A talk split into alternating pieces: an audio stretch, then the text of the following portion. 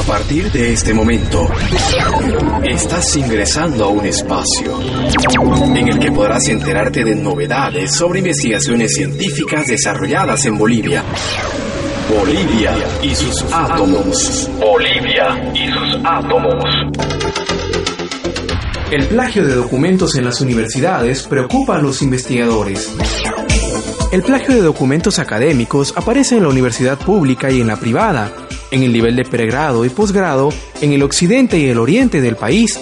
Es un hecho que tiene sus raíces en la escuela primaria y se multiplica con el uso de la red Internet. La carrera de Sociología de la Universidad Mayor de San Andrés ha publicado un boletín sobre este tema del pirateo de investigaciones, reseñas, proyectos, ensayos, monografías y otros que involucra a toda la comunidad académica y a la generación del conocimiento.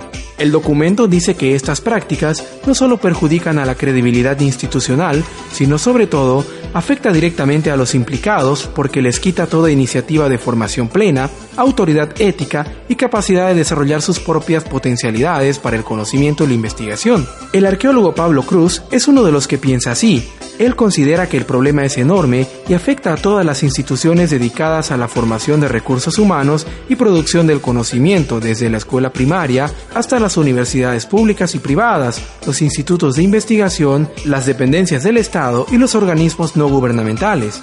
La historiadora Ana María Lema comentó que más que plagiar, lo que los estudiantes hacen es caer en la facilidad de la búsqueda de información en el Internet, sin luego editar los materiales.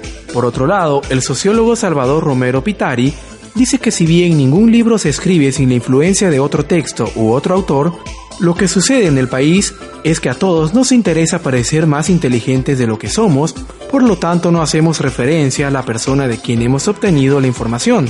Finalmente, la antropóloga Alison Speedy cree que la magnitud de esta piratería intelectual en las universidades es enorme y cada vez peor. Comenta que junto a otros colegas ya está cansada de hacer la de Sherlock Holmes para identificar si un documento es producto de un plagio o no.